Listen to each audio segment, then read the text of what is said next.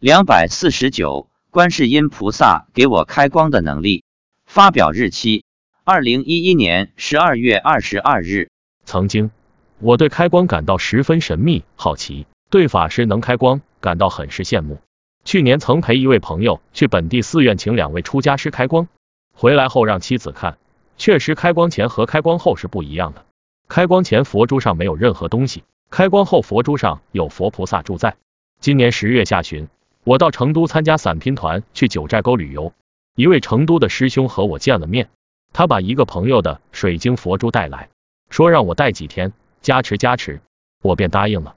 我也不知道我到底能不能加持，加持的效果如何。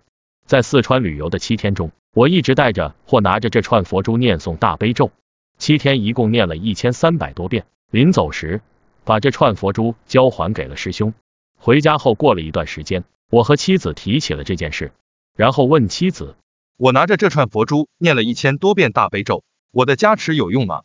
妻子说：“有用。”我问：“怎么个有用？”他说：“观世音菩萨在那串佛珠上。”我说：“我能为佛珠开光了。”妻子说：“是的。”我追着问：“那我要念多少遍才能为佛珠开光？”他说：“二十一遍。”我说：“念七遍可以吗？”妻子说：“不行。”要念二十一遍。我又问，除了佛珠，我还能为佛菩萨的挂坠、佛像开光吗？他说可以啊。我接着问，那其他的学佛人可以为佛珠开光吗？妻子说不能。那念一千零八十遍呢？答不行。问念二十一万遍大悲咒呢？可以开光吗？妻子说不行，你的开光能力是观世音菩萨给的。我又问。那寺院里的出家人按照开光仪规进行开光，是不是就可以开光了？他说，有的可以，有的也不行，看修行。哦，原来如此。上周我在问，网上有文章说，有人请法师为汽车、手机等物品开光，有用吗？会有佛菩萨在这些东西上吗？菩萨答，没有。所以，我们学佛的人要有智慧，不要人云亦云，只要好好想一想，其实都可以明白道理的。佛菩萨怎么可能会把分身住在这些东西上呢？知道自己可以为佛珠开光后，我便拿自己家里的五串佛珠做试验。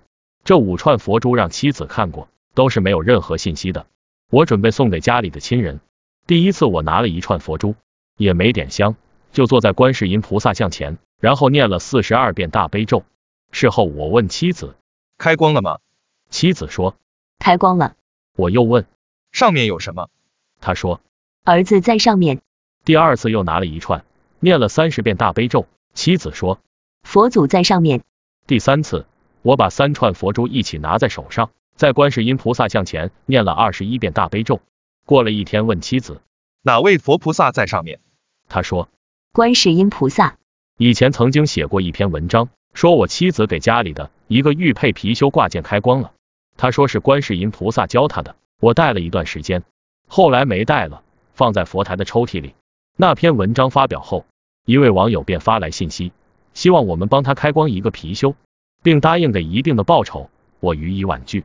这位网友被拒后很不高兴，生起了嗔恨心。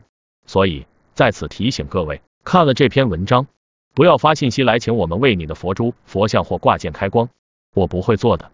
如果今后有缘，可以为之。特此说明。